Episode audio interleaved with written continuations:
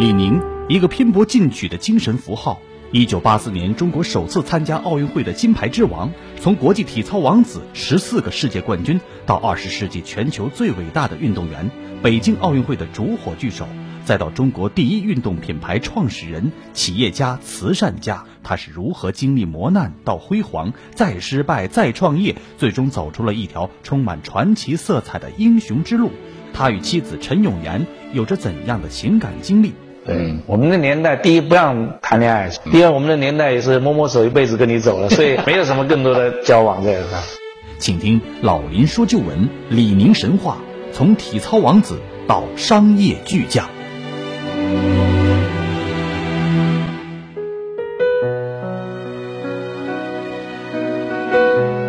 好，听众朋友，广告之后，欢迎您继续收听辽宁都市广播，由林霄带给您的老林说旧闻。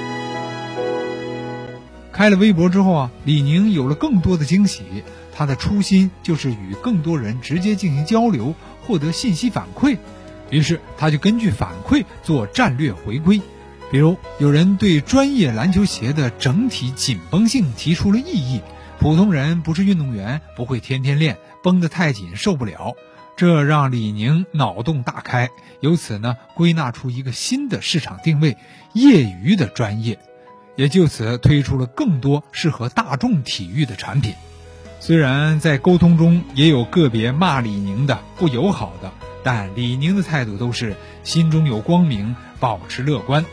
他说：“新一代更需要有新一代的价值观和他们自己的表现，我相信他们。”就这样，年过五旬的李宁亲力亲为，在公司存亡时刻又爆发出果决的英雄本色。两年来，李宁亲自巡视专卖店，经常开会连轴转，加班到凌晨，没有双休日。由于公司处于危机，所以他时刻都不曾怠慢。即便如此，他依然觉得辛苦能够把事情做好，那就是最大的幸福。五十多岁的李宁这样努力着，李宁公司也神奇地恢复了增长。二零一五年净利润达到了一千四百三十万。首次实现了扭亏为盈，到了一六年上半年，净利润竟增长到了一点一三亿元，彻底走出了危机的泥潭。二零一七年，李宁公司再次成为二零二二年北京冬奥会的主赞助商之一。他虽已过天命之年，但却充满了对体育梦想的真诚追求和商道智慧。他仍拥有着年轻时代的勇气、梦想和激情，正如体育赛场上的那句名言：“即便在最艰难的时刻，都永远不要低估一颗冠军的心。”接下来，我们聊一聊李宁和他的另一半。一九六二年十月出生的陈永岩和李宁是同乡，两人从孩提时代便进入了广西体操队，可谓青梅竹马。一直相伴至今。一九七一年，刚进专业体操队的李宁啊，顽皮的像个猴子。在午休的时候啊，他溜出了宿舍，看到一个在平衡木上加班加点儿练习翻腾跳跃的女孩。看到女孩不断的从器械上摔下来，他关心的问：“疼吗？”小姑娘摇摇头，又不断的爬上去，重新在器械上练习。这个刻苦练习的小姑娘。启发了李宁收起自己的玩心，也要好好的练体操。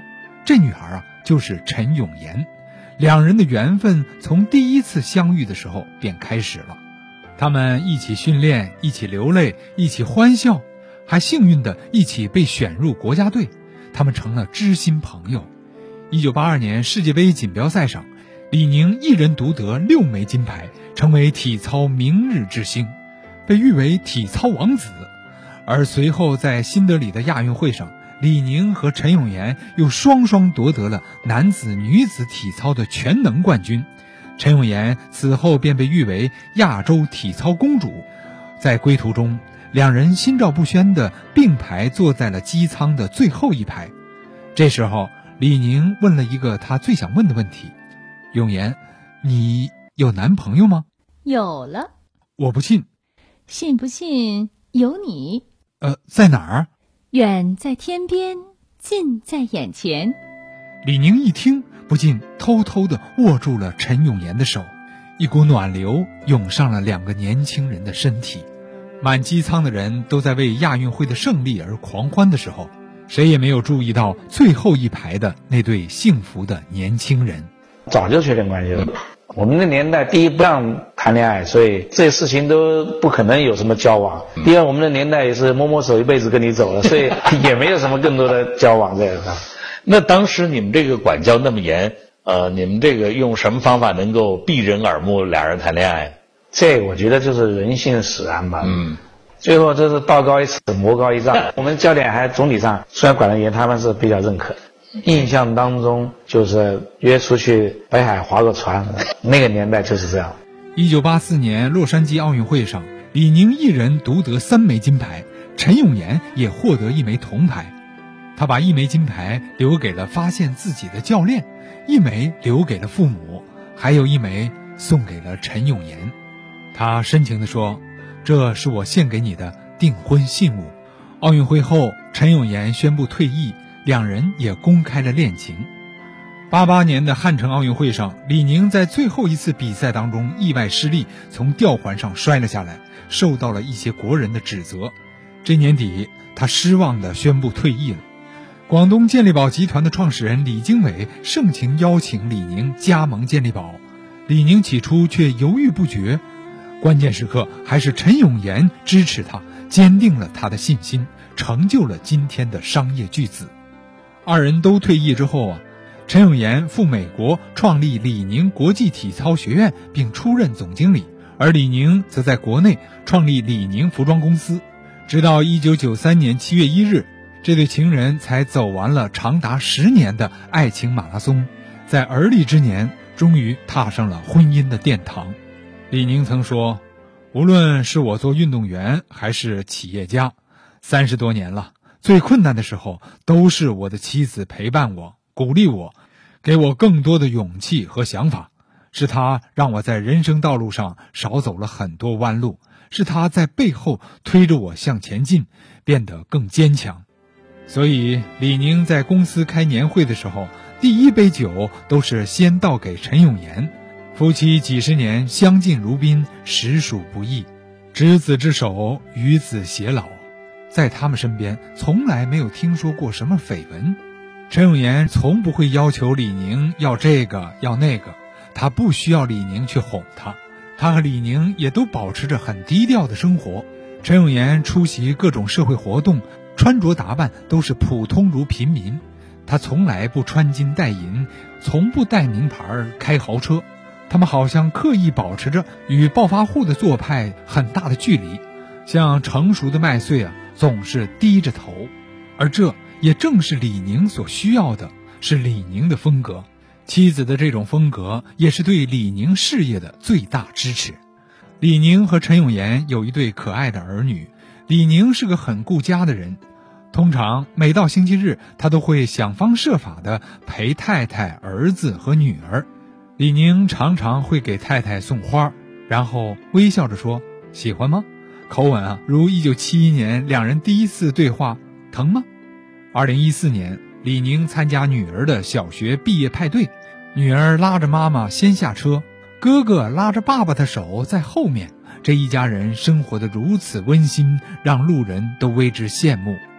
所有熟悉李宁的人都觉得李宁没有一点架子，他十分谦虚又十分好学。股改专家刘继鹏老师在谈到李宁的时候啊，充满了赞赏。他说：“我们常常在一起交流，他很尊敬地称我为老师，向我请教很多股改方面的事情。我们一起谈人生，谈理想。那时我就觉得李宁是一个很有理想而又谦虚好学的人。”一九九八年，年满三十五岁的李宁进入了北京大学法律系攻读，后来又选修了历史。此后四年，李宁又与比自己小十多岁的同学啊一起上课、自习、复习、考试，到食堂吃饭。他与普通的同学一样，每天背着小书包上课、记笔记、背法条、课堂讨论，周末熬夜的复习、考试。这一切源于他永远进取、永不放弃的心灵。如今，当年潇洒的体操王子已经成功的转型为一位企业家。五十多岁的李宁已经是满头白发，但依然精神爽利，依然拥有一颗充满激情、蓬勃向上的心。体操给了李宁以事业，陈永岩则给了李宁幸福的家。李宁牌服装使他成为人生的超级大赢家，驰骋世界商场的大赢家。李宁现在不仅仅是一个企业家，还是一个勇于奉献爱心的慈善家。从2005年，他和妻子陈永岩为家乡梧州水灾捐款一百多万元。